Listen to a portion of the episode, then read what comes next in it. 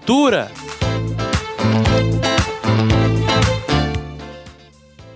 Não sabe o que fazer para curtir esse fim de semana e o feriado do Dia das Crianças? Ouça a agenda cultural que o repórter Felipe Laurindo preparou.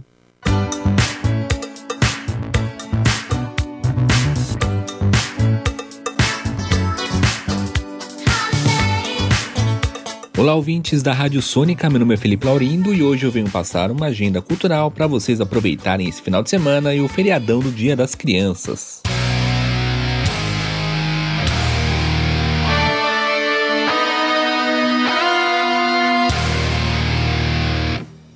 Chega nesse final de semana a sequência do tão aguardado vilão do Homem-Aranha, Venom Tempo de Carnificina. No longa, depois de um ano dos acontecimentos do primeiro filme, Ed Brock, interpretado por Tom Hardy, está com problemas para se acostumar na vida com o simbionte Venom. Distribuído pela Sony Pictures Releasing, o longa-metragem é a sequência direta de Venom de 2018. O filme é dirigido por Andy Serkis a partir de um roteiro de Kelly Marshall, baseado em uma história que ela escreveu com Tom Hardy. O filme já está disponível nos cinemas.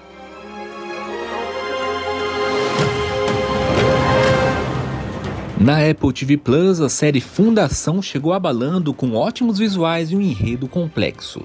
Mas o que alavancou a curiosidade na série são os livros em que ela foi baseada.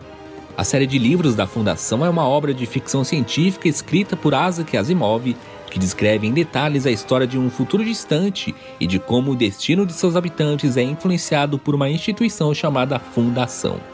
O personagem central da série chama-se Harry Seldon, que, embora só apareça pessoalmente em três livros, influencia todas as obras da série através da ciência que desenvolveu, a psicohistória. A psicohistória seria um misto de sociologia e matemática.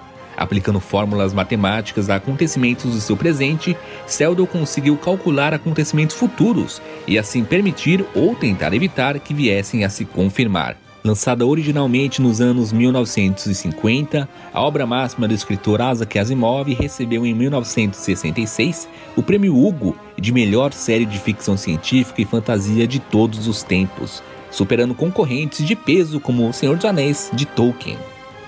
Fica aí uma dica de leitura excelente para quem quer embarcar e entender melhor o universo da série da Apple TV Plus.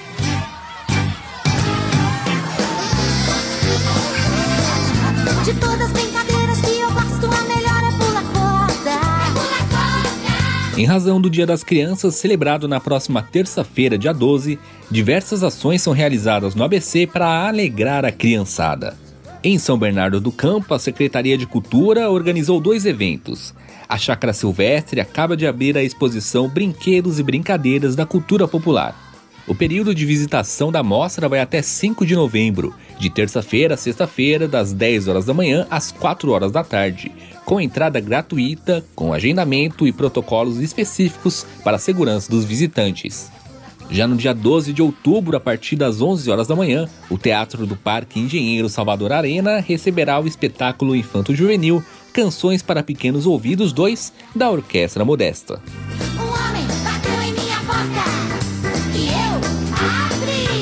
Em Ribeirão Pires, o Parque Oriental receberá no próximo domingo, dia 10, o projeto Criança Feliz, que promoverá das 10 horas às 4 horas da tarde inúmeras atividades gratuitas voltadas ao público infantil às vésperas do Dia das Crianças.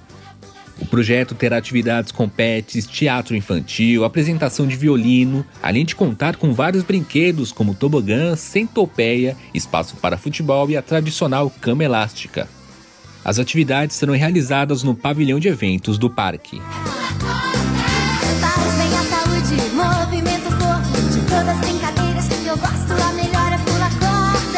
E em São Caetano do Sul, brinquedos infláveis, esportes, food truck, quiosques temáticos com oficinas culturais, monitoria de artes visuais e atividades de leitura e literatura são opções de lazer e recreação no Parque Cidade das Crianças. Confira a programação completa na agenda cultural da cidade disponível no portal cultura.sãocaetanodosul.sp.gov.br.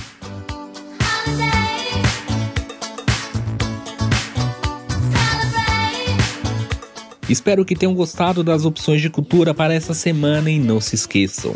Se forem sair de casa, usem a máscara no rosto e pratiquem o distanciamento social. Essa agenda cultural teve os trabalhos técnicos de Léo Engelman, roteiro e locução de Felipe Laurindo. Felipe Laurindo para a Rádio Sônica.